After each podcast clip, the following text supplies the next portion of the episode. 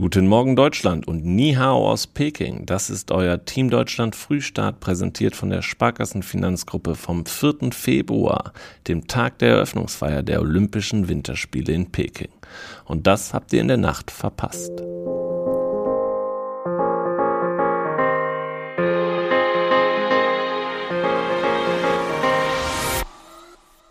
Eiskunstlauf. Der deutsche Eiskunstlaufmeister Paul Fens hat den olympischen Teamwettbewerb bei den Winterspielen hier in Peking mit einem enttäuschenden neunten Platz eröffnet.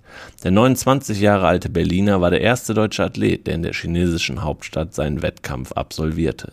Im Capital Indoor Stadium zeigte Fens im Kurzprogramm der Männer eine mäßige Leistung.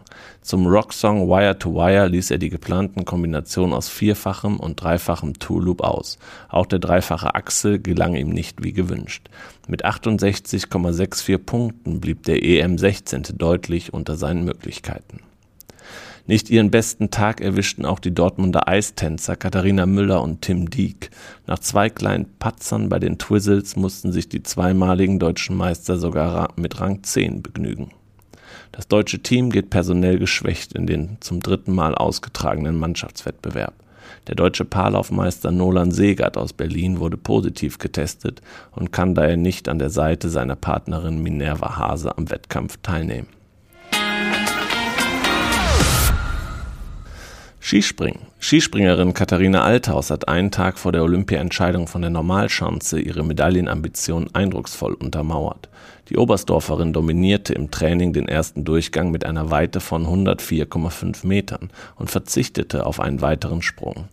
Die Olympiasiegerin wird am Samstag 11.45 Uhr deutscher Zeit gekürt. Weil Pyeongchang-Siegerin Maren Lündby aus Norwegen pausiert und Topfavoritin Marita Kramer aus Österreich positiv auf Corona getestet wurde, hat Althaus realistische Chancen auf Gold. Vor vier Jahren hatte die 25-jährige Silber hinter Lündby gewonnen. Einen guten Eindruck hinterließ auch Selina Freitag, die sich mit den Rängen 9 und 22 für einen Einsatz am Montag im Mixed empfahl. Die Entscheidung über die Aufstellung fällt nach dem Wettkampf am Samstag. Der am Freitag geplante dritte Trainingsdurchgang wurde wegen der schwierigen Windverhältnisse abgesagt. Rodeln. Die deutschen Rennrodler Johannes Ludwig und Felix Loch haben einen Tag vor dem olympischen Rennen ihre Favoritenrolle bestätigt. Gesamtweltcupsieger Ludwig legte im Young King Sliding Center am Freitag im abschließenden Trainingslauf vor Rekordweltmeister Loch die beste Zeit hin. Im vorherigen Durchgang war Ludwig ebenfalls unmittelbar vor Loch auf dem vierten Platz gelandet. Eröffnungsfeier. Um 13 Uhr deutscher Zeit beginnt die Eröffnungsfeier hier in Peking. Wie gestern bekannt gegeben wurde, tragen Eisschnellläuferin Claudia Pechstein und Bobfahrer Francesco Friedrich als Duo die deutsche Flagge. Das deutsche Team wird als 85. Nation heute einlaufen.